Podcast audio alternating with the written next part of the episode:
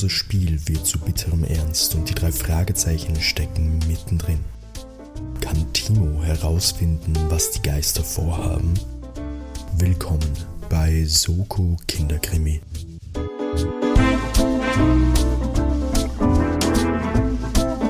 Hallo und herzlich willkommen bei Soko Kinderkrimi, dem Hörspiel, Jugendroman, Jugendkrimi, Mystery, Krimi, Podcast mit Bildungsauftrag. Mein Name ist Timo und ich darf euch wie immer herzlich begrüßen zu Folge 31. Folge 31 haben wir jetzt schon erreicht und ich bin natürlich nicht alleine.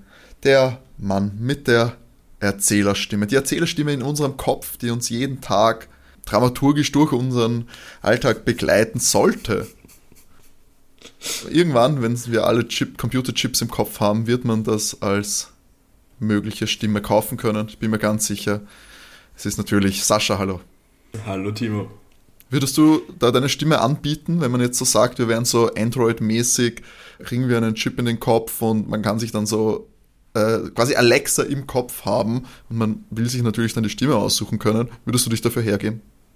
Wenn ich ein bisschen sarkastisch kommentieren darf, dann auf jeden Fall. Aber stell dir vor, dass du dann eben auch noch reagierst auf das, was man sieht ja. oder was man tut, wenn du irgendwas, wenn man irgendwas verkackt oder so, dass du dann so, ah, war doch klar. das wäre ja urgeil. Ich hatte eher so im Kopf, und dafür willst du jetzt wirklich Geld ausgeben. Oh, das ist ja auch, das ist noch besser, ja, so Gewohnheit. Man stellt sich so Sachen ein, dass man, dich, dass man die schlechte Stimme des schlechten Gewissens einfach im Kopf bekommt. Brauchst du dieses Produkt wirklich oder willst du gerade nur die Leere in deinen Inneren fühlen? Äh, füllen. fühlen und füllen. fühlen. Ich, ich, kaufe, damit ich mich leer fühle. Ähm, das ist aber das ist eine gute Idee. Warum gibt es das eigentlich noch nicht mit den aktuellen Smart-Assistenten? Das wäre super, wenn man so Smart-Assistent dafür, das macht mein Gewissen auch die ganze Zeit. Ja, aber das wäre doch genial, wenn man so Produkte googelt oder so per Sprachassistent und dir dann antwortet, Siri antwortet oder Alexa antwortet. Na gut, Alexa wäre kompletter Quatsch, wenn Amazon dir sagt, brauchst du das wirklich? Vielleicht solltest da du lieber sparen, kauf doch was Nachhaltiges. Da hast du deine Antwort, warum sie es noch nicht machen. Ja, fair point. Aber das könnte man so als App schon machen, finde ich. Dass man das so, weißt du, wie diese Digital Wellbeing Apps oder so, die dir deine Screentime ähm, reduzieren, könnte man auch mhm. so sein, sein Kaufverhalten reduzieren, indem man einfach ein schlechtes Gewissen eingeredet bekommt. Die Mit dieser Zeit. Bestellung tötest du drei Delfine. Ja, genau sowas. Oder so. Das, ne? Damit kannst du auch gleich den Amazonas niederbrennen gehen. Genial. Aber das, heißt, das schneiden sollten wir, alles, sollten wir alles rausschneiden, weil ich sehe das als Million, Million Dollar Idee. Also Klaut uns das bitte nicht. Oder gebt uns zumindest was ab, wenn es entwickelt, weil dazu werden wir eh zu faul sein. Also, nicht so faul sind wir aber natürlich für ein ganz neues Abenteuer ähm, in unserer äh, Jugend- und Kinderkrimi-Welt. Ich bin natürlich bis in die Haarspitze motiviert, denn das Novum ist eingetreten, dass es tatsächlich unentschieden steht zwischen mir und den Kinderdetektiven. Und jetzt will ich natürlich auch die Führung übernehmen, falls äh, sich Leute, neue Zuhörer noch gar nicht auskennen, was wir denn machen, erklärt euch Sascha jetzt kurz, um was es bei Soko Kinderkrimi geht. Wie alle zwei Wochen erzähle ich dir wieder eine, beziehungsweise euch eine Geschichte, eine, eine Zusammenfassung eines Kinderkrimis, eines Jugendkrimis und die Aufgabe von Timo ist es, dann drauf zu kommen am Ende, wer denn die Übeltäter, ÜbeltäterInnen waren und was da dann gespielt wird. Wie der Timo schon erwähnt hat, wir zählen die Punkte mit und aktuell tatsächlich unentschieden. Heute die Möglichkeit für Timo das erste Mal in Führung zu gehen. Das Traurige ist, wenn ich jetzt es nicht schaffe, was natürlich, sage ich mal, ähm, ich möchte es nicht vorwegnehmen, aber bei der Hörspielreihe, die wir heute behandeln werden, durchaus im Bereich des Möglichkeit, äh, Möglichen liegt, dass es so antiklimatisch ist, weißt du, dass es danach bin ich wieder eins hinten, dann könnte ich wieder ausgleichen. Ich weiß nicht, das mhm. fühlt sich irgendwie, ist der Druck doch recht groß, ähm, dass ich da jetzt auch liefer. Weil ich muss sagen, ich bin, äh, glaube in den letzten, wenn man die letzten paar Folgen zusammennimmt, habe ich da eigentlich eine ganz gute Performance abgeliefert. Ja. Vor allem was die Genauigkeit, finde ich, angeht. Äh, oh, ja. manche. Da war ich tatsächlich äh, ohne viel, da muss man mir nicht, die, nicht viele Punkte schenken, sage ich mal. Hm, vielleicht auch einfach das Zeichen, so je nachdem, heute die große Entscheidung und dann machen wir ein, ein eine Pause, bis die Serie weitergeht, sozusagen mit Cliffhanger, so wird Timo sich wieder aufrappeln können. Ja, stimmt. Man muss natürlich, man muss einfach immer, äh, man muss sich das Narrativ selber überlegen, zu dem, ja. was passiert. sehe, es war genau wie auch in so Sportereignissen oder so, wo dann einfach immer irgendwer sich ausdenkt, warum dieses Duell zwischen diesen Teams oder diesen Spielern besonders spicy ist, weil irgendwer x-beliebiger da mal gespielt hat oder warum auch immer, müssen wir uns äh, überlegen. Wir haben ja genug Drama ja schon in der Geschichte selber, deswegen müssen wir hier nicht, äh, müssen wir uns nicht darauf verlassen, dass wir uns selber künstlich hier irgendwelche Fake-Stories überlegen, genau wie der Beef zwischen uns, den wir ja noch planen müssen, der große Streit, der große Zoko-Kinderkrimi-Streit, wo dann zwei konkurrierende Podcasts dann daraus entstehen. Nur um so ein bisschen Drama zu schüren. Das ist irgendwie nicht unser, unser Taste. Ich glaube, wenn das passieren würde, dann wüssten alle, dass das sowas von Fake ist. Timo, mit dir rede ich jetzt nicht mehr. Ich mache meinen eigenen Podcast. Ich auf dich angewiesen, dann ewige Streitigkeiten um die Markenrechte und Soko Kinderkrimi. Dann druckt einer T-Shirts und dann verklagt der andere. Ach, habe ich schon jetzt Lust drauf, irgendwie. Man braucht Hobbys. Na gut, Sascha, nach großartigen App-Ideen und Fake-Drama würde ich sagen, gehen wir in Medias Res und Du sagst mir jetzt nochmal, welche Folge wir äh, heute behandeln werden. Wir sind heute wieder in der Welt der Fragezeichen mit der Folge 131 Haus des Schreckens aus dem Jahre 2009. Ich hätte wirklich so gerne eine Zusammenfassung an. Das ist wirklich so ein, ein, ein Hörspiel-Namengenerator. Weißt du, so Haus des Schreckens. Das könnte wirklich in jeder Hörspielreihe vorkommen. Und ich habe das Gefühl, mhm man hat es gab es auch schon in jeder Hörspielreihe. Und selbst in den drei Fragezeichen habe ich das Gefühl, das gab es schon. Und selbst bei unserem Podcast habe ich das Gefühl, das gab es schon. Und wir decken bei Gott nicht einen Großteil der Hörspiele ab, die es gibt. Aber es hat nichts mit diesem äh, Spukschloss zu tun. Das wir schon du, das, das Gespensterschloss, das wir hatten? Ja, genau. Nein, hat nichts damit zu tun. Okay. Ist nicht das, äh, das Sequel. Nein, nein wo wieder ein Film gedreht wird dort. Irgendwie so war das, oder? Das wäre, mir kommt es aber gerade, das wäre eigentlich tatsächlich spannend, so eine, eine Datenbank an Kinder-Jugend-Hörspieltiteln und dann schauen, wie oft gewisse Wörter vorkommen. Ja, ich meine, es gibt dann wieder die ganz absurden, weil da hat immer die Mülltonne des Todes oder den fliegenden Hamburger. Das reißt das dann wieder so raus, aber ich glaube, das so Schrecken und ja, Gespenster, so, sowas kommt. Ja, aber das wird uns ja die Datenbank ja dann sagen. Ja, ja. Also dann hast du vielleicht bei fliegende Mülltonne eine 1 stehen, aber vielleicht hast du bei Haus des Schreckens dann, keine Ahnung, 25 stehen und dann kannst ja, stimmt. wieder. Das, und danach lassen wir so eine KI ähm, die, also die ganzen Namen auswerten und dann spuckt die automatisch die erfolgreichsten äh, Kinderhörspieltitel aus und mhm. verkaufen wir dann an Thomas Breziner. Hey, heute, wir, heute haben wir echt gute Ideen. Wir sollten das Aufnehmen vom Podcast abbrechen und wir machen mhm. eigentlich jetzt einfach nochmal so Brainstorming für, für coole Ideen und dann. Ja, sehr kapitalistisch getrieben heute, unbedingt Geld verdienen. Ja. Da, wir nehmen einen Montag auf, das ist wahrscheinlich das Start in der Woche. Da muss das, äh, das Startup-Mindset richtig eingestellt sein. Na gut, Haus des Schreckens, Sascha. Ja, sorry. Haus des Schreckens. Drei Fragezeichen. Ich hoffe, die drei weißt du noch, wie sie heißen. Bob Andrews. Nein, das war ein anderer, oder? Doch, doch. Doch, stimmt. Justus Jonas und. Ja.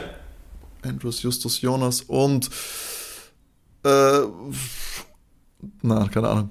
Peter Shaw. Peter Shaw. Geiler Name, aber wäre ich nicht drauf gekommen. Peter Shaw.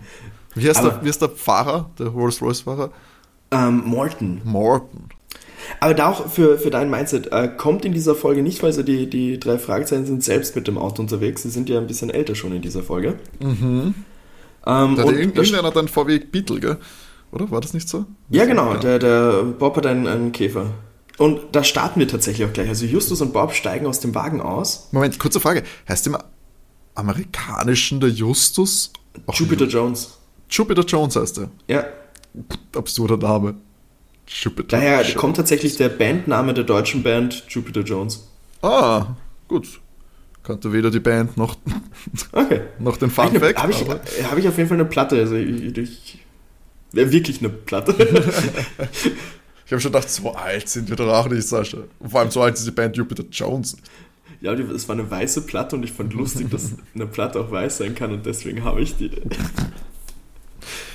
Da hätte ich eine App gebraucht, die mir sagt. Moment, Jana, wirst du nie hören. Ist das wirklich dein Musikgeschmack? Das Geile, äh, ja, es ist mein Musikgeschmack, aber das Geile ist, da war ein, ein bei der Platte war ein, ein digitaler Download noch dabei. Ich glaube, ich habe die Platte bis jetzt zweimal aufgelegt. Ich finde das schon richtig cool, dass die weiß ist. Aber es war halt ein digitaler Download auch dabei. sonst, kein Grund. Aber schrecklich. Kein Grund, die Platte aufzulegen. Ja. Na gut, okay. Also, Justus und Bob steigen aus ihren Wagen aus. Man hört im Hintergrund, es ist ein, ein Gewitter am Toben, man hört den Donner, es regnet. Und Bob meint so zum, zum schau, dort, äh, dort ist der Peter, schau mal lieber nicht hin. Und sie gehen zu anderen Leuten, die bei, unter einem Baum äh, warten. Und eine Person namens äh, Jack Lo Lowell sagt. Jack Lowell? Lowell. Lowell. Also ich habe es geschrieben als L-O-W-E-L-L. Keine Ahnung, ob das korrekt geschrieben ist, aber so klingt der Name für mich. Okay, Jack Lowell. Ja. Ähm, sagt mal Hallo Wo zu sind Sie überhaupt? Warte, warte. Achso. Alles gut, alles gut. Und ähm, sagt mal Hallo zu ihnen und fragt so nach, ob sie Bob Andrews und Justus Jonas sind. Es sind eben noch andere Leute da. Ähm, und er sagt so, ah, und die Person, die da noch kommt, könnte Peter Shaw sein. Ähm, Peter kommt hin und stellt sich so wirklich so übermotiviert vor, so als, als äh, Hallo Leute, also wirklich mega übertrieben. Äh, passt nicht so ganz zu Peter. Der Lowell sagt jetzt, dass sie fast komplett sind, einer fehlt noch, aber er stellt mal alle vor, die hier sind. In der Runde neben ihm sind ähm, Alexander Nolan, ähm, Jacqueline Williams, Ian und Mary Parsley. Entschuldigung, warte kurz. Alexander Noel? Nolan. Nolan, Entschuldigung. Jacqueline Williams. Jackie Williams, so lange Namen, ja? Ian und Mary Parsley, das ist ein Ehepaar. Jasper Kittle. Das ist wieder so viele Charaktere. und Miss Sean Davison. Alles klar. Eben die drei Fragezeichen. Der Jack Lowell. Und da kommt schon ein Auto eingefahren. Äh, da ist der Bob auch ein bisschen angepisst, weil der, der Bob einparkt aber ist ja halb so wild, weil sie brechen ja alle zur gleichen Zeit auf und kommen auch gleichzeitig wieder zurück. Und die Person, die da aussteigt, macht die Leute so ein bisschen unrund, aber auf positive Art und Weise, weil das ist Lloyd Scavenger. Ähm, natürlich ähm, kennen Sie den, weil das ist ein sehr, sehr bekannter Musikproduzent. Das sind einmal so, okay, was macht der hier? Also total baff erklärt so, ja, er hatte noch einen Termin, daher die Verspätung. Es werden dann alle nochmal vorgestellt und ja, jetzt kann es losgehen. Der ähm, Jack Lowell geht mit den elf Personen, 1, 2, 3, 4, 5, 6, 7, 8, 9, 10, 11, ja. Also die elf Personen, Jack Lowell inklu inkludiert, äh, gehen auf den Steg raus. Da wartet dann ein Kabinenboot, das im Wasser wartet. Und man kann auf einer Insel am See schon ein Bauwerk sehen. Man sieht viele Türmchen, Erker, Balustraden, es ist riesig groß. Der Elektromotor vom Boot wird angeworfen und sie fahren übers See. Es wird einmal so ein kurzer Cut gemacht. Sie sind dort angekommen. Es ist so Totenstille. Das Bauwerk schaut Hammer aus einfach. Ähm, und es geht vom Steg zu, äh, durch den Garten zum, ähm, zum Haus eben, geht so ein Kiesweg. Der Garten wird so beschrieben, als es sind einige Gewächse, Gartenskulpturen, wird recht gruselig beschrieben. Und dann ist da noch so ein Pavillon. Das war mal das Pfauenhaus von Miss Marriott. Das ist kurz vor dem eigentlichen Anwesen. Also wir sind, wie wir jetzt dann erfahren, beim Anwesen, beim, beim Marriott-Anwesen. In diesem Pavillon sind heute nur noch Ziehhühner drinnen. Ähm, die sind tagsüber draußen, sonst eben im Pavillon. Und die. Was sind Ziehhühner? Naja, Ziehhühner halt. Habe ich noch nie gehört. Ziehen die die Kinder auf? Wie Nannies? Ja. Oder sind es Zier Zierhühner, die nur gut ausschauen? Also eigentlich am Pfau. Vielleicht habe ich mich auch vertippt und es war Zierhuhn. Gibt es Zierhühner? Gibt es welche, wenn die einfach nur Zieh wenn nett aussehen? gerade. Das wäre. wollte ich wirklich Zierhuhn schreiben und ich habe mir einfach nur vertippt, das kann durchaus sein. Ich meine, Wer nimmt sich dann Zier? Gibt es Hühner, die wirklich so hübsch sind, dass ich sage, okay, die müssen mir keine Eier legen? Ich möchte jetzt auch niemand, möchte jetzt auch keine Hühner-Enthusiasten da vor den Kopf stoßen. Es gibt tatsächlich Zierhühner, ja. Schauen ganz witzig aus. Also die sind, aber ich finde auch ein Pfau ist doch auch eigentlich nur ein Zierhuhn, oder? Ja, eigentlich schon. Gut, dann sind es Zierhühner und keine Ziehhühner. Okay. Also, wenn der Typo den Sascha hier. Okay, im Pavillon sind ähm, heute nur noch im Zierhühner ähm, und es wird hier noch festgestellt, dass die Fenster des Anwesens vergittert sind. Das ist da wegen Einbrechern, weil sie können, also erklärt der Lowell, ähm, das Haus nicht anders schützen. Es ist ja nicht immer jemand hier. Der Lowell sperrt die Tür auf. Also der Lowell schon so ein bisschen der leitet die Gruppe da durch. Genau, der leitet die dorthin, ja. Und ich stelle jetzt keine Fragen, weil ich sage, warum die alle da sind, so das kommt. Das kommt alles, okay. kommt alles, kommt alles, keine Sorge. Okay, okay, okay. Und ähm, der Jack Lowell ist so quasi der Reiseleiter. Genau, genau. Der hat auch praktisch, wie sie dort gewesen sind und gewartet haben, eine Liste gehabt mit mhm. den ganzen Namen ah, okay, und so. Okay. Deswegen wusste er auch, dass die Leute, die jetzt kommen, wahrscheinlich Peter und, mhm. und Justus sind und so weiter. Weil, wie gesagt, den ähm, Lloyd Scavenger kennt man ja, der wusste, dass die drei das nicht sein können. Also, ja. Lowe sperrt auf jeden Fall die Tür auf und als sie reinkommen, geht ein lauter Schrei einer Frau los und dann hört so die, die Leute rufen so, oh nein. Ähm, und der Lowell sagt so ganz geheimnisvoll, noch ist Zeit umzukehren. Das ist die letzte Gelegenheit.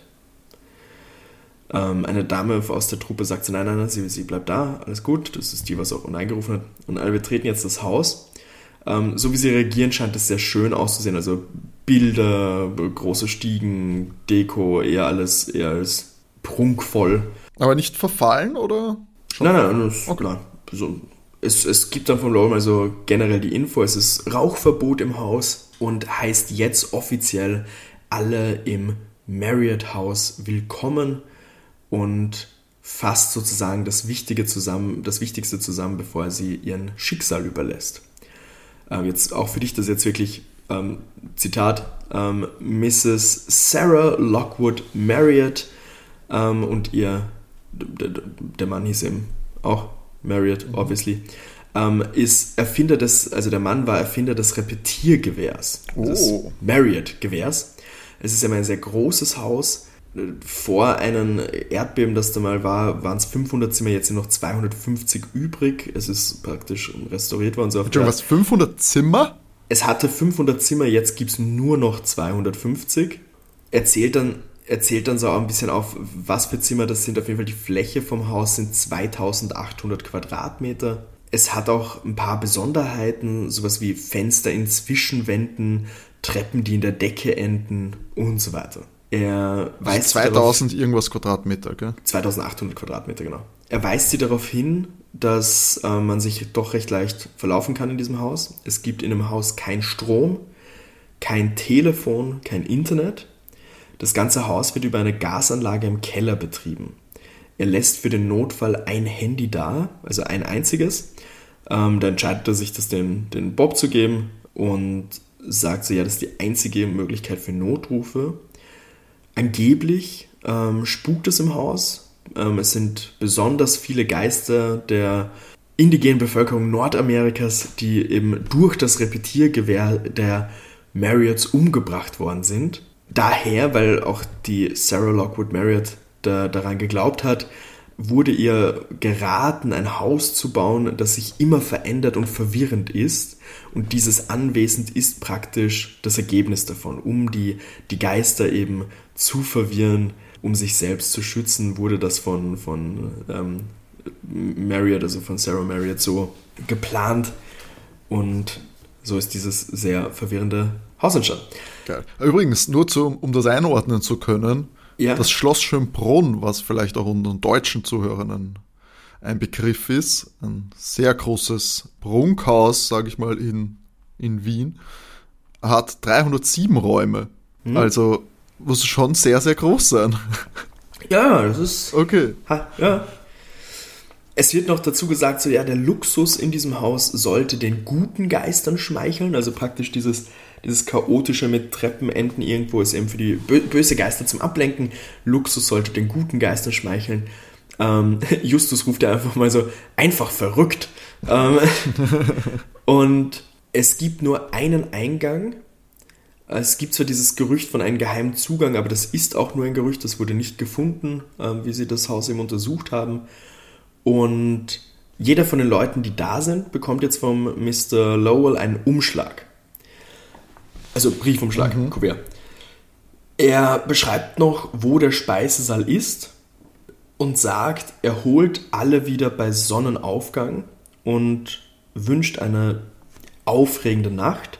Und dann hält er noch so kurz inne und, und der Nolan, also einer der Teilnehmer da, sagt dann noch so, ja, wir werden fast alle wiedersehen. Und der, der Lowell dreht sich um und geht. Also was der Nolan hat gesagt, sie werden fast alle wiedersehen? Ja. Also wird einer nicht wieder gesehen? Ja. Okay. Ähm, und der Lowell dreht sich um, geht, sperrt von außen die Eingangstüre zweimal zu. Man hört das eben auch. Und der Schlüssel fällt klappernd durch den Briefschlitz rein. Bedeutet ganz einfach, niemand kann in das Haus, solange die Gäste drinnen äh, den mhm. Schlüssel haben. Der, der Justus äh, sagt auch so in der Runde, wenn es okay ist, wird, wird er den Schlüssel nehmen. Ähm, keiner reagiert grundsätzlich drauf. Aber der, der Nolan ist ziemlich überheblich unterwegs. Also auch so, so mit Kommando angeben und so und, und ist auch gleich mal so, ja, schlägt vor, alle gehen mal aufs Zimmer und in einer Stunde treffen sie sich im Speisesaal. Also dass alle mal Zeit haben, die, die Kuverts da eben zu öffnen. Die Frau Parsley und der Nolan gehen sich so ein bisschen an, weil er eben so arg überheblich ist. Aber gut, es beschließen dann alle, ja, sie gehen jetzt mal auf das Zimmer. Wir haben so einen kurzen Cut zum Zimmer vom Justus. Der Umschlag liegt am Nachtkastel, also am Nachtkästchen. ähm, und er, er geht zum Bett und schaut sich den Umschlag so im Sitzen an und sagt so, na fantastisch, dann weiß ich ja, was ich heute Nacht mache. Mist. Aber jetzt heißt es mal warten, er liegt so ein bisschen am, am Bett, starrt an die Decke, Sachen packt er nicht aus aber er hat seinen, seinen Discman und eine Cola und ein Buch ausgepackt, macht sich bequem, hört Musik, ähm, liest und es, es läuft eine Symphonie von Mozart im Hintergrund, aber er bemerkt den, den Schatten nicht in, in einer Ecke und auf einmal hat er eine kalte Klinge an seiner Kehle. Uh. Das, das Buch fällt ihn runter ähm, Finger ziehen in die, die Stöpsel von den Kopfhörern, also wie gesagt, er hat den Discman aktiviert gehabt, ähm, die Stöpsel von den Kopfhörern raus und eine Stimme sagt zu ihm, keine Bewegung oder du bist dran. Außer du trittst freiwillig zurück und erklärst mich öffentlich mit, und mit einer großen Feier, die du zahlst, zum ersten Detektiv. Justus schnauft mal durch und sagt, äh, Peter ist am Lachen. Ähm, die, die Klinge, was er da im Schock kurz gedacht hat, ist einfach nur ein Kamm. Und Peter sagt so zum Justus, ja, ähm, er ist heute der Mörder, also wollte das mal ein bisschen spannender machen. Justus sagt, ja, er hat in seinem Umschlag eh schon, dass er der Tote ist. Also wird er äh, wahrscheinlich eh nur rumliegen, vielleicht ein bisschen als Geist umhergehen, haha. Ähm, Justus ist ziemlich genervt davon, dass er der Tote ist. Peter sagt nämlich gleiches Recht für alle. Äh, Bob und er waren schon dreimal das Opfer. Wundert sich aber, dass Peter der Mörder ist. Normal hätte es nämlich diesmal Bob sein sollen, aber egal. Aber ist heute das letzte Mal, dann haben sie es geschafft und der Lowell zahlt sie ja gut, dass sie da Opfer und Mörder spielen. Ah, okay, jetzt verstehe ich's. ich. Machen also quasi Krimi-Dinner. Genau. Ähm, aber und sie die, drei sind engagiert worden. Genau, die drei sind engagiert worden. Sie tun eben auch so, also eben, dass sie sich nicht alle drei kennen. Deswegen war das auch mit Schau nicht zum Peter mhm. hin und so weiter. Die sind da engagiert letztendlich dass sie ähm, einer von denen Mörder spielt, Opfer und auch so ein bisschen drauf achten ähm, und Hinweise geben, so nach dem Motto, um durch die Nacht zu führen. Verstehe. Genau. Der, der Justus macht sich Sorgen, dass es etwas schwieriger werden könnte, weil der Nolan eben so besserwisserisch drauf ist, aber sie schauen mal so, wie der auf die Hinweise reagiert. Äh, vielleicht lässt er sich aber auch gar nicht reinrennen, also sie, sie müssen versuchen, da heute ähm, Nacht heute Nacht so Streit zu vermeiden. Sie sind eben auch überrascht, dass der Scavenger an so ein Spiel teilnimmt. Der, der Peter meint doch, ja, der ist super ruhig geblieben bei dem Türschrei. Es sind alle sonst wirklich voll erschrocken, also wie sie da reingekommen sind und der Schreiber, der ist super ruhig geblieben. Und auf einmal stürmt Bob ins Zimmer rein. Der ist völlig außer Atem und er sagt so, okay, zum Glück hat Justus dasselbe Zimmer wie immer Und Bob steht da und blutet und hat eine Kopfverletzung. Und er sagt sie, ja, jemand hat ihn überfallen und das Handy geklaut. Also irgendwer will anscheinend nicht, dass das benutzt wird. Äh, es wird so kommentiert, okay, notfalls könnte man über den See schwimmen, das ist halb so wild. Ähm, aber Justus erschreckt sich da und sie beschließen, okay, Moment, wir zischen mal zur Eingangstür. Und da finden sie mit Schre äh, oder ja, sehen sie ziemlich baff mal, dass das Türschloss mit Sekundenkleber zugepickt worden ist. Hm. Was auch bedeutet, es kommt wirklich niemand raus. Bis letztendlich dann der Lowell kommt und wahrscheinlich dann eben mit, mit irgendwelchen Einsatzkräften oder Co. das öffnen muss. Die drei Fragezeichen ist halt auch blöd. Sie halten sich natürlich an die Regeln des Spiels und haben ihre eigenen Handys daheim gelassen. Also können sie da auch nicht reagieren. Und auf einmal schreit jemand von oben. Also aus einem der oberen Stockwerke. Sie rennen rauf, es kommt keine Reaktion. Sie rufen eben auch, was ist passiert. Auch wieder nichts. Es kommt dann die Miss, Miss Davison, sagt auch, auch sie hat das gehört. Sie geht mit den drei Fragezeichen mit, sie weiter nach oben, sie schauen sich um, ob sie irgendwas finden, rufen auch so, ob da jemand ist. Es, es reagiert niemand. Für Justus ergibt es zu dem Zeitpunkt auch überhaupt keinen Sinn, was da passiert. Sie sollten alle zusammen im, im Speisesaal zusammen äh, trommeln. Mhm. Ähm, die, die Miss Davis meint so, ja, der Mord ist ja anscheinend, durch den Schrei, ist der ja anscheinend schon geschehen. Geschrien hat deine Frau oder ein Mann? Frau. Wird nicht, also ähm, nicht specified, mhm. es ist ein Schrei. Ja, warum also noch groß warten? Du kann man ja gleich, gleich dann starten, also anscheinend ist das ja schon losgegangen. Die drei Fragezeichen glauben obviously nicht, dass ein anderes Opfer bestimmt worden ist. Das hätte der Lowell ihnen ja gesagt. Ähm, aber sie, sie warten mal noch kurz ab, bevor sie da offenbaren letztendlich, dass sie da offiziell dabei sind es ist relativ schwer, die anderen Gäste zu finden. Die drei, die drei Fragezeichen kennen das Haus auch nur ungefähr. Ähm, und bis auf Scavenger, Nolan und äh, Kittel finden sie die anderen nicht. Mhm. Ähm, nach circa 20 Minuten sind sie wieder im Speisesaal. Die Miss Parsley hat sich ein entspanntes ähm, hat, hat damit gerechnet, dass es ein, ein, ein entspanntes Mörderspiel wird. äh, aber das, das Haus ist ja extrem gruselig. Also sind jetzt alle in dem Zimmer? Also sie sind im Speisesaal. Alle. Oder? Ne, bis eben auf, auf Scavenger Nolan Kittel. Achso, ich hab, das habe ich anders finden, verstanden. Achso, nein, Entschuldigung, vielleicht habe ich mich auch schlecht ausgedrückt. Die, die finden sie nicht, also Scavenger mhm. Nolan und Kittel finden sie nicht. Ähm, der Rest ist im Speisesaal. Die drei Fahrzeuge sind auch so sich ziemlich sicher, die, die Miss Parsley hätte nicht kommen sollen. Also das ist definitiv falsche Freizeitbeschäftigung, also die ist sehr, sehr schreckhaft. Okay. Ähm, es kommen dann der Nolan und der Kittel an, der Scavenger fehlt noch. Sie sagen so, okay, sie warten noch bis diese 60 Minuten, weil sie haben sich ja ausgemacht, in einer Stunde treffen wir uns im Speisesaal. Warten Sie noch kurz, nach denen kommt er auch nicht. Sie warten noch ein bisschen länger und dann sagt der Nolan irgendwann mal so, ja, damit ist ja wohl klar, wer das Opfer ist, äh, Scavenger. Die Mrs. Stason berichtet da vom Schrei. Der Nolan ist mal ziemlich wütend, dass sie damit erst jetzt rausrückt. Das sollte ja Teamwork sein, das hätte sie viel früher sagen sollen. Und wie die da so diskutieren, fangen sie auf einmal an, Geräusche zu hören. Sie können das nicht genau zuordnen. Es klingt, als würde es von oben kommen. Und Nolan übernimmt da so das Kommando und so, okay, wir marschieren da zusammen rauf, schauen, dass wir alle zusammenbleiben.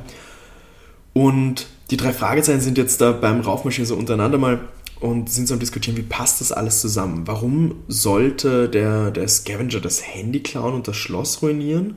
Wäre jetzt halt für sie mal logisch, dass der das ist, wenn der jetzt hier nicht auftaucht. Warum wird, also warum wird ein anderer als Opfer ausgewählt oder woher kommt dieser Schrei? Wer ist für diesen Schrei verantwortlich? Ähm, es ist alles sehr verwirrend für, für sie gerade. Ähm, auch wenn es nämlich eine, eine andere Person sein sollte mit dem Schrei und die jetzt in der Gruppe ist, warum sagt die dann nichts, dass die das war? Also es, es klingt alles, alles komisch. Und die ganze Truppe kommt in so einen, Salon, da geht es dann weiter in einen Korridor und die drei Fragezeichen sagen hier, ja, wenn Scavenger sich nicht finden lässt, müssen sie eh mit offenen Karten spielen. Also wenn da wirklich jemand verschwindet, ist das doch ein bisschen problematisch. Sie gehen weiter durch Zimmer und sie finden keinen Grund für dieses Geräusch. Also es klingt wie ein Klopfen. Es ist ganz eigenartig zum, zum Anhören. Und kommen durch eine Tür, wo eine Art Lichthof ist mit, mit einer Glaskuppel.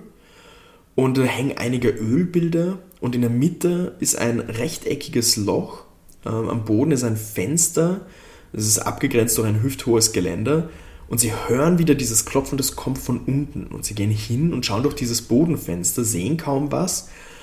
äh, irgendwer hat eine Taschenlampe, der Nolan äh, ruft mal laut nach der Taschenlampe und wird mal so angepstet, dass er nicht dem so rumschreien soll. Und aus dem Raum unter ihnen, also sie leuchten so, so, so leicht runter und sie sehen, da liegt eine Person, die Arme hinter den Rücken gefesselt, Klebeband um den Mund und robbt sich so mühsam vorwärts. Und da erkennen sie sein Jackett, es ist Scavenger. Und auf einmal erwischt ihn irgendwas und zerrt so von hinten an ihm und versucht ihn in die Dunkelheit zurückzuziehen. Der, der Nolan will das Fenster aufmachen oder kaputt machen, aber es ist bruchsicheres Glas und nicht zu öffnen. Und da, da sieht man Scavenger auch nicht mehr. Also der ist da praktisch zurückgezogen worden in einen Bereich, wo, wo sie ihn nicht mehr sehen. Also logisch, sie müssen das Zimmer. Und und der Nolan ist wieder Ton angeben mit einem, okay, folgen Sie mir einfach. Und Bob meint hier auch, ja, ihm kommt vor, dass er da im Lichtschein ein Herd oder eine Anrichte gesehen hat. Vielleicht ist das eine Küche und sie laufen mal los. Und der Nolan sagt es auch an, an Justus, na, jetzt hat doch ihr Blut geleckt, jetzt geht es jetzt richtig lo los. Ähm, das, ist, das ist ja richtig gut von Scavenger gespielt, da könnte man meinen, hier stimmt etwas wirklich nicht. Und äh, ja, wie gesagt, sind da am Losrennen, sie finden diese Küche mit dem Fenster und einmal, einmal verspricht sich der Bob so ein bisschen, wie er so sagt, so, ja, da geht es zum roten Salon, also, also deutend mhm. auf eine Tür. Ähm, keiner reagiert zu dem Zeitpunkt wirklich. Sie, sie sehen auch so Schleifspuren. Die Miss Parsley ist außerdem durchgehend am Jammern. Was da auch ein bisschen gruselig ist, diese Schleifspuren und Blutspuren enden direkt an der Wand. Also da ist keine Tür oder irgendwas. Und die Miss Parsley kommentiert das auch so mit so, ah, mein Herz. Also die ist wirklich nicht ganz happy mit der ganzen Situation hier. Ähm, und Nolan ist super begeistert, wie toll das inszeniert ist. Und der, der Justus beschließt aber hier, okay, es ist definitiv an der Zeit, es muss etwas gesagt werden. Und sagt so mal zu der Runde, okay, das, was hier passiert, ist Realität. Der Nolan lacht mal darüber. Der Justus zeigt in diesem Moment den anderen seinen, ich benenne es mal als, als Opferumschlag, also mhm. dass er als Opfer vorgesehen war. Und die Leute werden jetzt auch ein bisschen unrund. Ähm, und einer meint dann auch so, ja, vielleicht spielt der Lowell aber ein doppeltes Spiel. Das kommt von Mr. Parsley. Ähm, und sie klären da auf, dass sie das schon öfter gemacht haben. Also, also Backstory, bis jetzt haben sie immer gewusst, was los ist. Also es werden alle jetzt mal aufgeklärt. Mhm. Der Peter stellt hier jetzt erschrocken fest, dass Mr. Kittel nicht mehr hier ist. Oben, wie sie oben beim Fenster gestanden sind, war er noch bei ihnen, aber auf einmal ist er nicht mehr hier. Ähm, aber wie gerufen, kommt er da zum Glück angerannt und sagt, ja, er musste sich die Schuhe zubinden. Auf einmal waren alle weg. Mhm, Na, das ist der älteste Ausrede der Welt. also Jasper, das ist verdächtig. An der Stelle erklärt der Bob auch das mit dem Handy, also dass das gestohlen worden ist, dass er überfallen worden ist. Und er, es wird dann allgemein gesagt, okay, entweder ist praktisch einer von den hier Anwesenden ähm, der Bösewicht, die Übeltäterin, oder es hat sich vor ihnen schon jemand im Haus befunden. Hm.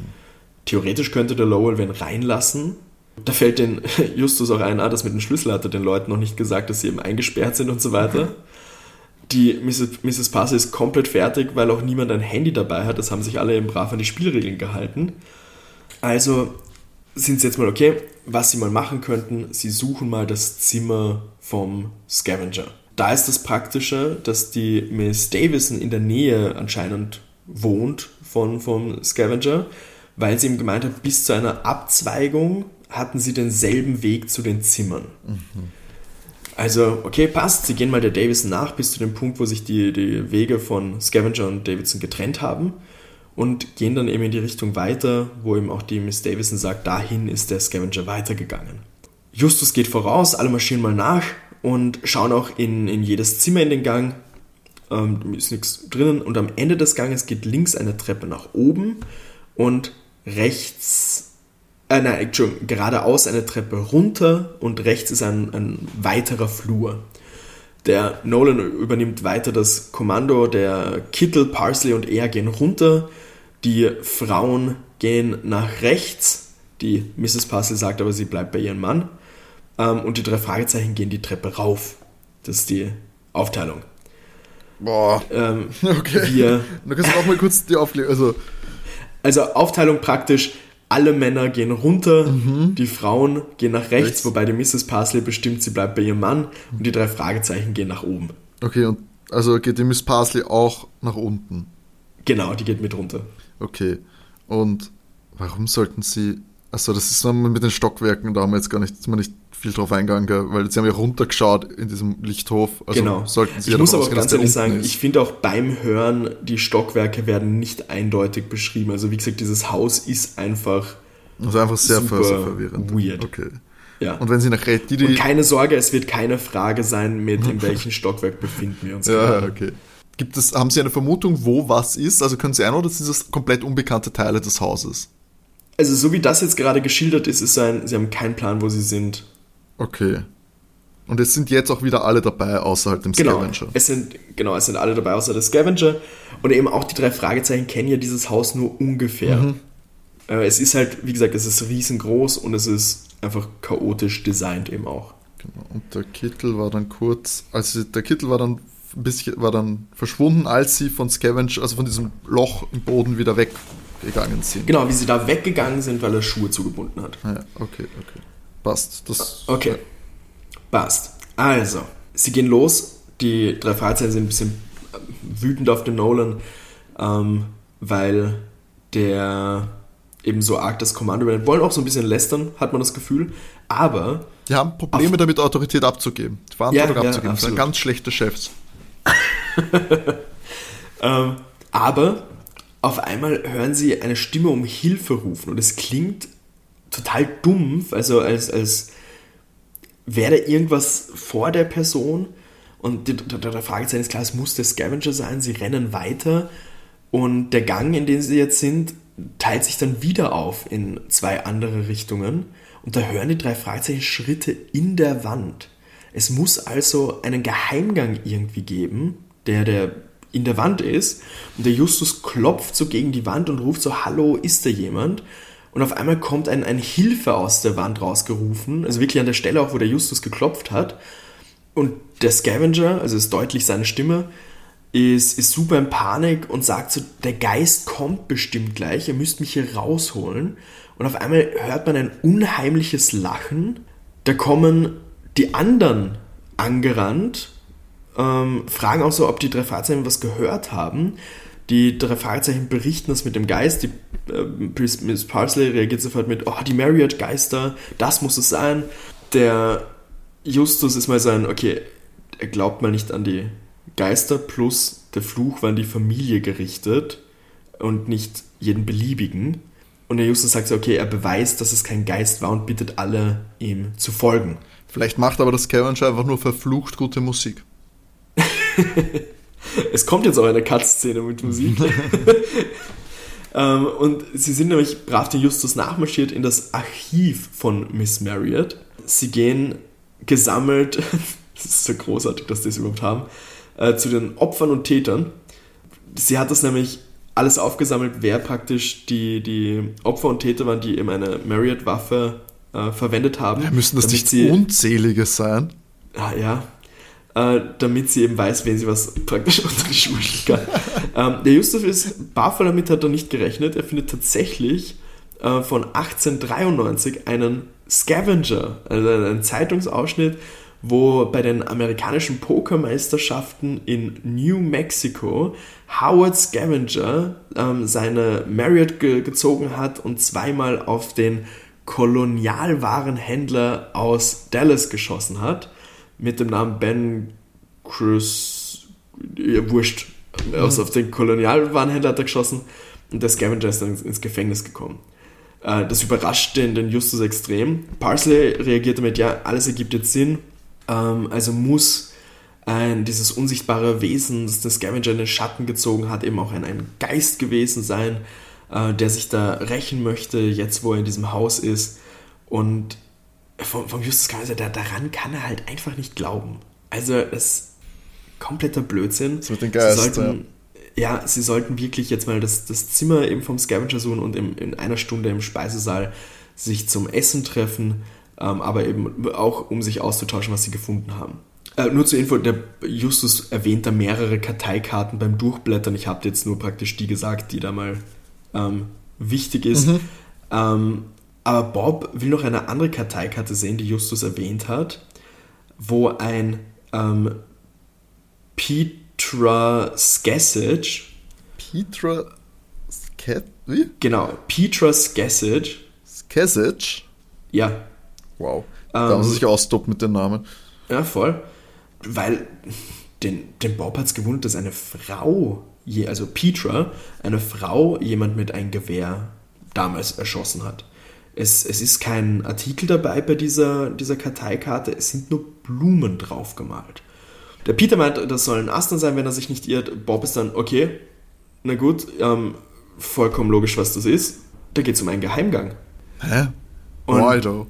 Der Bob ist so, naja, vollkommen klar. Er hatte irgendwann mal was über Anagramme gelesen und Petra's Gassage kann man rearrangen zu Secret Passage. Ah. Der Justus und Peter sind super überzeugt davon, dass das stimmt.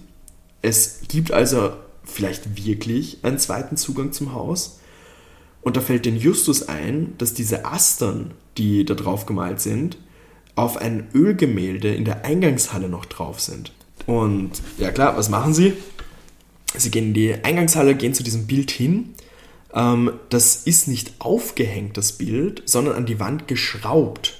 Und unten am Rahmen ist etwas eingeritzt, nämlich auch eine Aster. Und der Justus drückt da so rum und auf einmal klappt der Rahmen auf. Und das ist tatsächlich ein Geheimgang dahinter.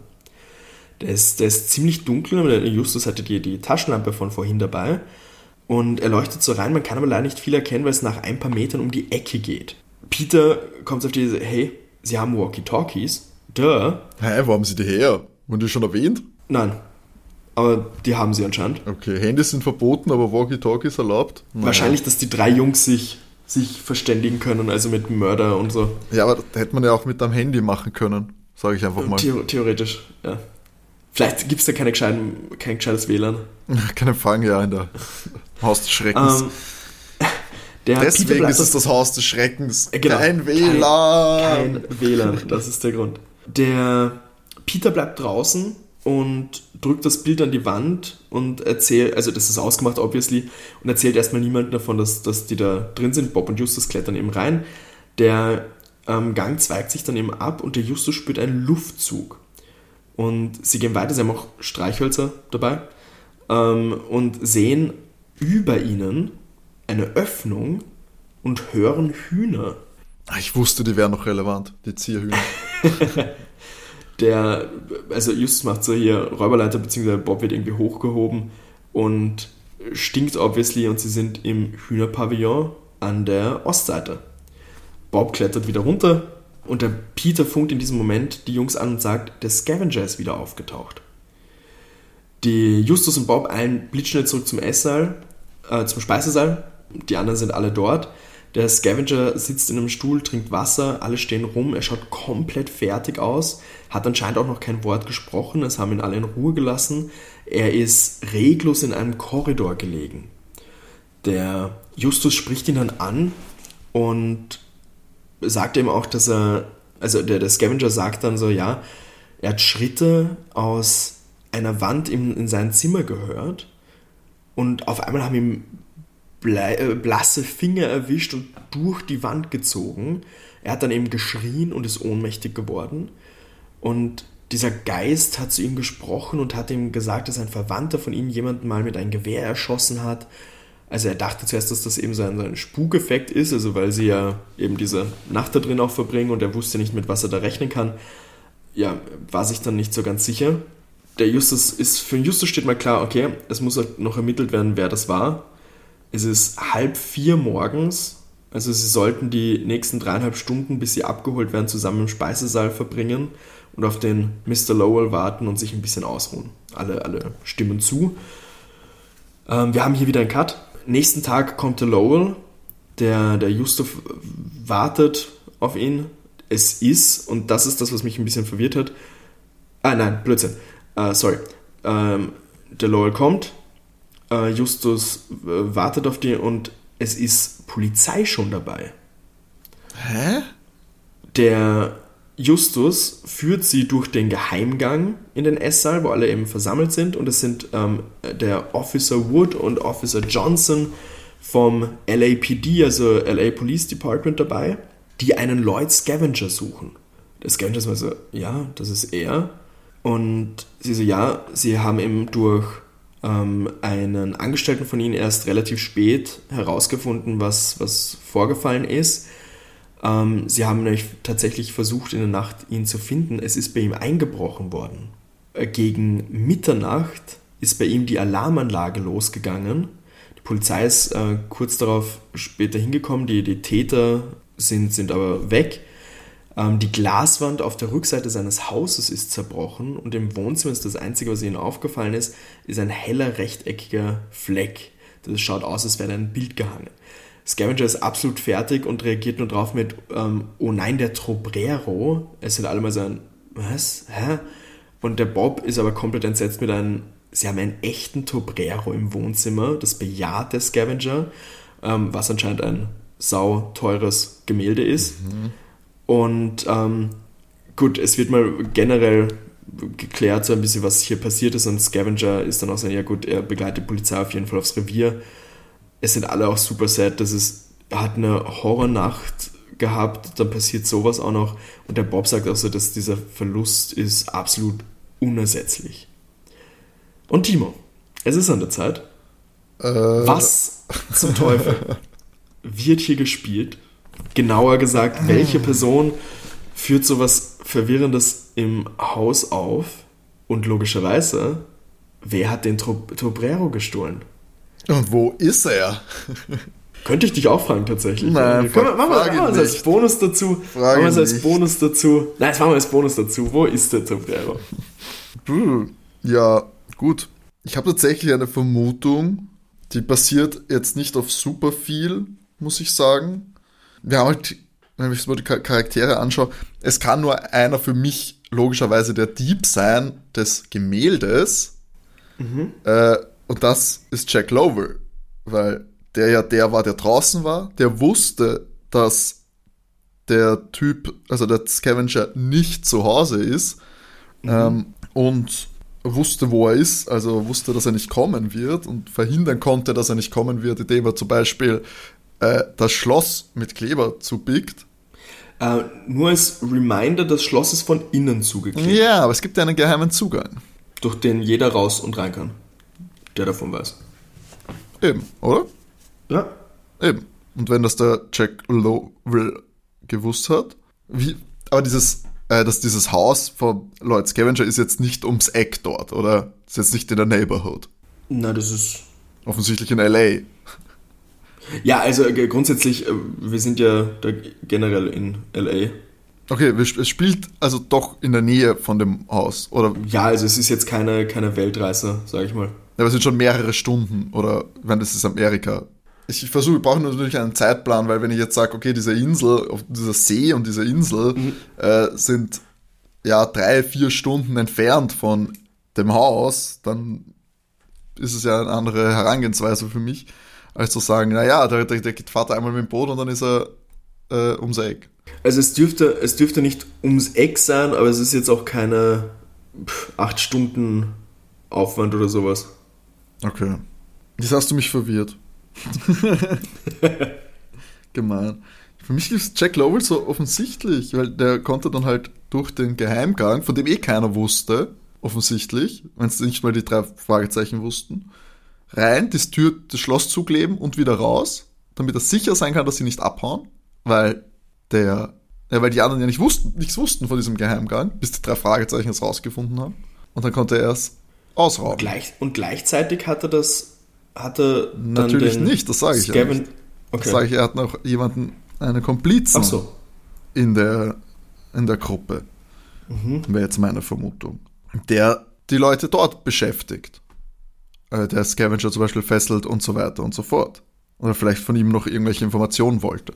Mhm. Aber ihn zu fesseln, das kann ja keiner von ihnen gewesen sein, weil so viel Zeit ist dann auch nicht vergangen. Wann sind sie angekommen in dem Haus? Ähm, ich habe keine Uhrzeit, aber es ist so später Nachmittag. Okay. Und sie verbringen praktisch die ganze Nacht bis 7 Uhr in der Früh dort. Ja. Aber sie sind ja dann alle zusammen und es gibt ja kaum, es gibt keine Phasen von mehreren Stunden, wo sie nicht irgendwen von denen sehen. Also es gibt keiner, der mehrere Stunden am Stück verschwunden ist. Na, bis auf den Scavenger. Ja, ja, genau, bis auf den Scavenger. Aber den sehen sie dann durch dieses Glasfenster. Und dann finden sie ihn wieder. Ja, also, ja.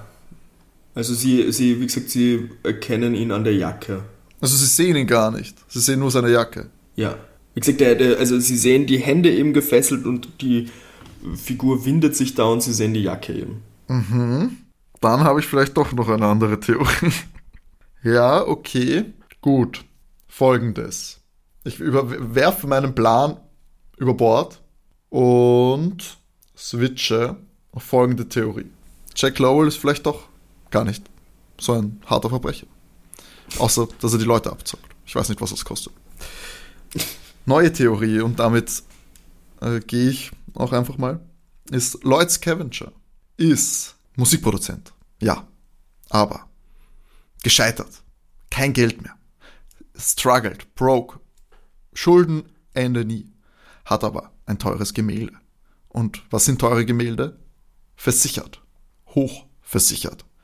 Wenn so ein teures Gemälde gestohlen wird, während man selber ein vielleicht eine ungewöhnliche Freizeitaktivität für sich selber macht, aus der man unmöglich entkommen kann, kann das doch nie auf einen zurückfallen, dass man diesen, diese Versicherung betrügen will. Ergo, täuscht Lloyd Scavenger, nachdem er äh, alle anderen Teilnehmer in diesem Schloss mit äh, den Ausweg versperrt, indem er Sekundenkleber auf dieses äh, Schloss tut, aber in Wirklichkeit Bescheid weiß von diesem geheimen Ausgang, eine Entführung seiner selbst vortäuscht, abhaut, das Gemälde, diesen Einbruch um Mitternacht äh, vortäuscht, also vortäuscht, er klaut das Gemälde, sorgt für Alarm, Polizei wird bestätigt, haut, fahrt, kommt wieder zurück, äh, fährt mit, äh, mit Boot wieder rein, kommt durch den geheimen Aus äh, Eingang wieder zurück äh, und dann platziert sich regungslos, unter Anführungszeichen, erzählt irgendeine Geschichte von wegen, äh, ja, die Geister, bla bla bla, und so weiter. Hat das vielleicht sogar selber dort platziert, weiß ich nicht. Das klingt ein bisschen übertrieben, dass er so seine eigene Verwandtschaftsgeschichte dort platziert hat.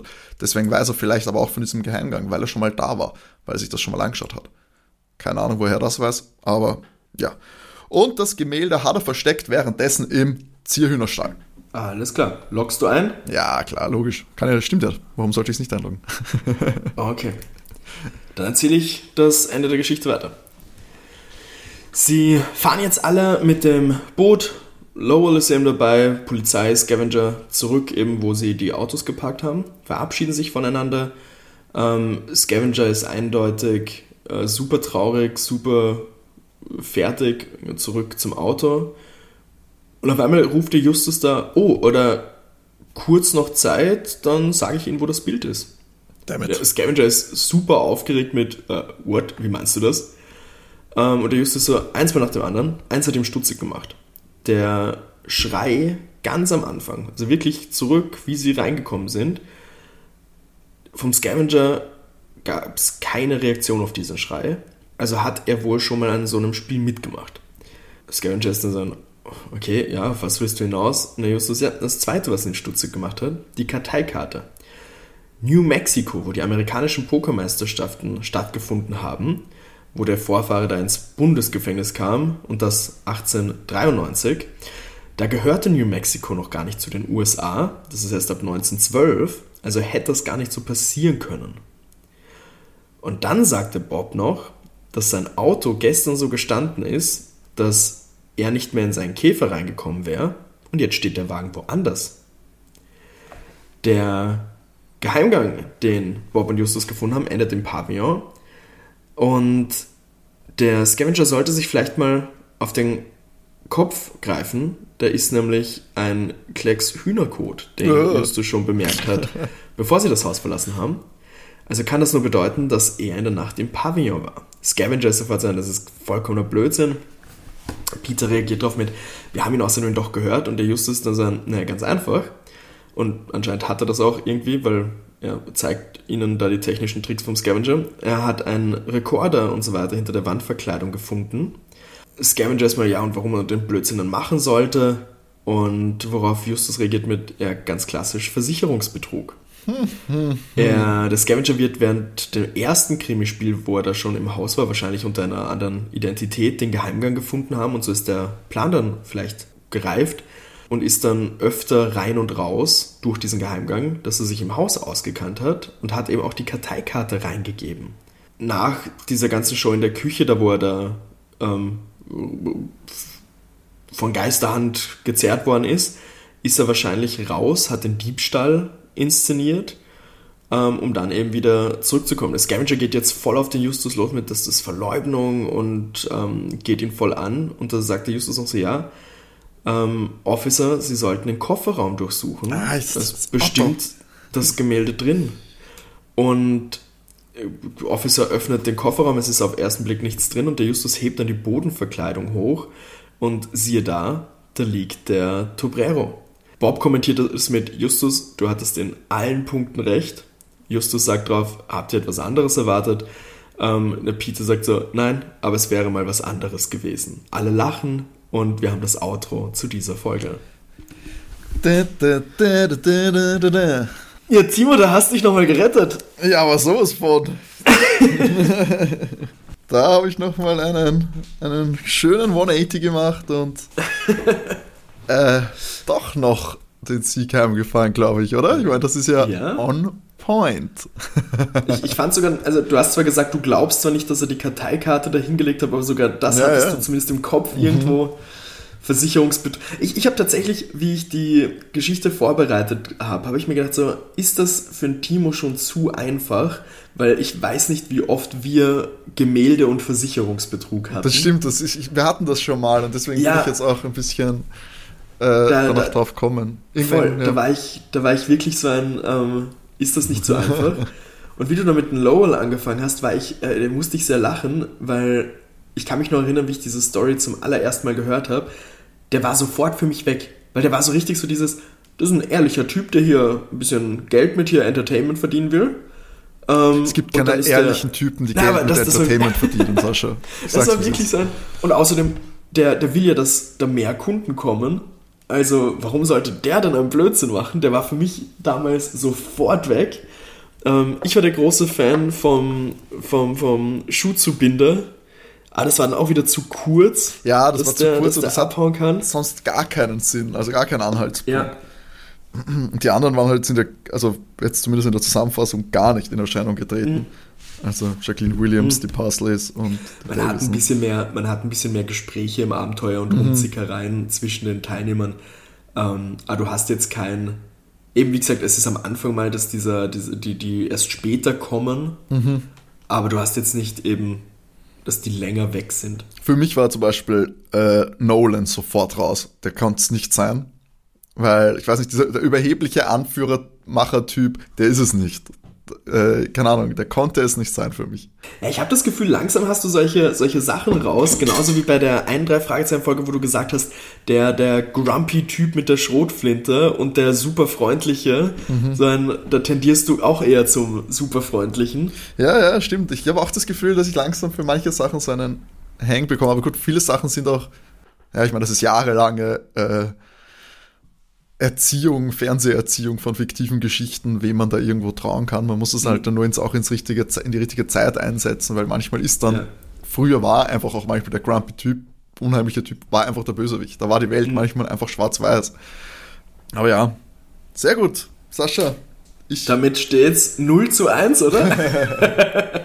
ich möchte mir doch nicht meine 15 anderen Siege hier unter den Teppich kehren lassen. Ja, dann, Timo, das erste Mal, du bist in Führung. Yes. Es steht 16 zu 15 für Timo. Jawohl. Das war ein harter, harter Weg und ich hätte es niemals ohne meine ganzen Unterstützer äh, geschafft und alle Fans, die an mich geglaubt haben und natürlich Justus Jonas, Bob Andrews und Peter Shaw. sind verdiente Zweite aktuell.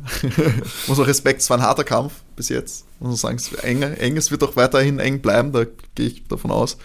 Ist natürlich noch lange, lange nicht Schluss. Ich werde mich jetzt nicht zur Ruhe setzen, nein, werde natürlich weiter und doch viel härter an mir arbeiten, trainieren. Und damit ich hier meine Position natürlich festige, weil hier am Platz der Sonne ganz oben, da gehöre ich hin. Timo, wir hätten wirklich in Persona aufnehmen sollen. ich schaue, ob ich irgendwie hier seinen Sektkorken-Soundeffekt finde, dann schneide ich den an dieser Stelle noch rein. Herrlich. Ja, freut mich, freut mich sehr. Na schau, son sonniger Tag. Mhm, sonniges Gemüt. Sonniges Gemüt, Dann kann ja nur großartig werden, oder? Absolut, würde ich auch sagen. Und ja, das war jetzt eine Folge, die du dir ausgesucht hast, habe ich das richtig genau. in Erinnerung? Weil ich die ganz gerne habe. ja, ich, ich, muss ja auch sagen, äh, ganz objektiv, ohne äh, nur durch deine Nacherzählung, klingt auch wie eine gute, weil sie auch wieder äh, für mich diese, äh, ja, du hast einen Haufen an Verdächtigen mhm. in, einer, in einem eingegrenzten örtlichen Raum. Das versprüht immer so ja, klassische yeah. Whodunit-Vibes. Ja, sowas, also ich stehe voll auf diese, diese ganzen Locked Room Mysteries, wo du theoretisch keiner kann rein, keiner kann raus. Also eben, wo, wo so Edgar Allan Poe, mhm. Agatha Christie und so weiter sind. Ich, mag ich schon ganz gerne voll. solche, solche Vibes. Muss ich echt Man muss dazu sagen, dieser, das hast du jetzt leider nicht gehabt, ähm, ich habe das schon mehrmals gesagt, die wissen halt, was sie machen beim Hörspiel aufnehmen. Also die haben halt richtig nice Atmosphäre, Soundeffekte mhm. und Co. Also es ist, ist schon ganz cool. Sehr, sehr cool. Ja, hat mich mega, hat mega ja. Spaß gemacht. Und äh, ja, für alle unsere Zuhörer, die sagen, ah, ihr habt die ideale Folge für diesen Spaß, wollt mich herausfordern, aber es ist auch natürlich auch, muss, muss sie auch geeignet sein, dass ich es erraten kann und dass Sascha sie dementsprechend nacherzählen kann. Wenn ihr so eine Folge habt, eure Lieblingsfolge vielleicht aus ja, verschiedensten Hörspielreihen, dann könnt ihr euch gerne bei uns melden und zwar unter sokokinderkrimi.gmx.at, wenn ihr uns eine Mail schicken wollt oder auch auf Instagram, da sind wir zu finden, at soko-kinderkrimi, oder? Genau. Und das bringt uns ja auch gleich dazu, was wir dann in zwei Wochen hören werden. Und zwar haben wir da eine Wunschfolge vom Fabi. Der hat sich von der Reihe Team Undercover, muss ich dazu sagen, kenne ich selbst nicht, also auch für mich was Neues, ähm, hatte sich die Folge 9 Tödliche Bedrohung gewünscht. Tödliche Bedrohung. Klingt äh, scary. Also ja, ernst. Schauen wir mal. Äh, Scheint es wirklich um was zu gehen. Bin ich sehr gespannt. Neues Abenteuer. Da habe ich unterschiedliche Fragen. Die letzten neun habe ich eigentlich, glaube ich, teilweise ganz gut äh, gemeistert. Mhm. Bin gespannt, auf was man da aber dann jetzt achten muss. Ich bin natürlich jetzt schon bei den bekannten Reihen etwas geschulter und das kann natürlich alles ein bisschen durcheinander würfeln, aber da ich jetzt in Führung bin, ist das Schlimmste, was passieren kann, dass wieder Gleichstand ist. Ja. Und da brilliere ich ja, wenn Gleichstand ist. Ja. Das wäre, das wäre äh, jetzt so blöd das klingt, ich habe mir gar nicht vorgestellt, dass du zwei oder drei voraus sein könntest. Ja, eben. Die, die Option gibt es ja auch. Ich könnte dann so, weißt du, den, so eine Dominanz aufbauen, dass die Leute dann schon sagen, oh Gott, endlich kommt, endlich soll er mal verlieren, weißt du, der FC Bayern der Kinderkrimis oder so. Da bekomme ich dann bestimmt so Folgen zugeschickt von unseren HörerInnen, die so super, super schwer sind. Ja, das fürchte ich nämlich auch. Also, Liz. ja, super. Ja, hat sehr viel Spaß gemacht, auch diese Woche wieder. Wenn ihr Feedback habt, könnt ihr uns natürlich auch gerne an die eben genannten Kanäle schicken in jeglicher Form. Und ja, wir würden uns natürlich sehr freuen, wenn ihr uns äh, weiterempfehlt an Freunde, Verwandte, Bekannte und jeden, den es interessant sein könnte. Das freut uns sehr, wenn wir dadurch neue Hörer gewinnen können. In diesem Sinne hören wir uns wieder in zwei Wochen unseren Rhythmus wie immer freitags alle zwei Wochen gibt es Sodoko Kinderkrimi auf allen bekannten Podcast-Plattformen und da solltet ihr auf jeden Fall wieder einschalten, wenn ich dann meine Führung hoffentlich ausbaue. Und in diesem Sinne, bis zum nächsten Mal, alles Gute und bleibt gesund. Ciao. Tschüss.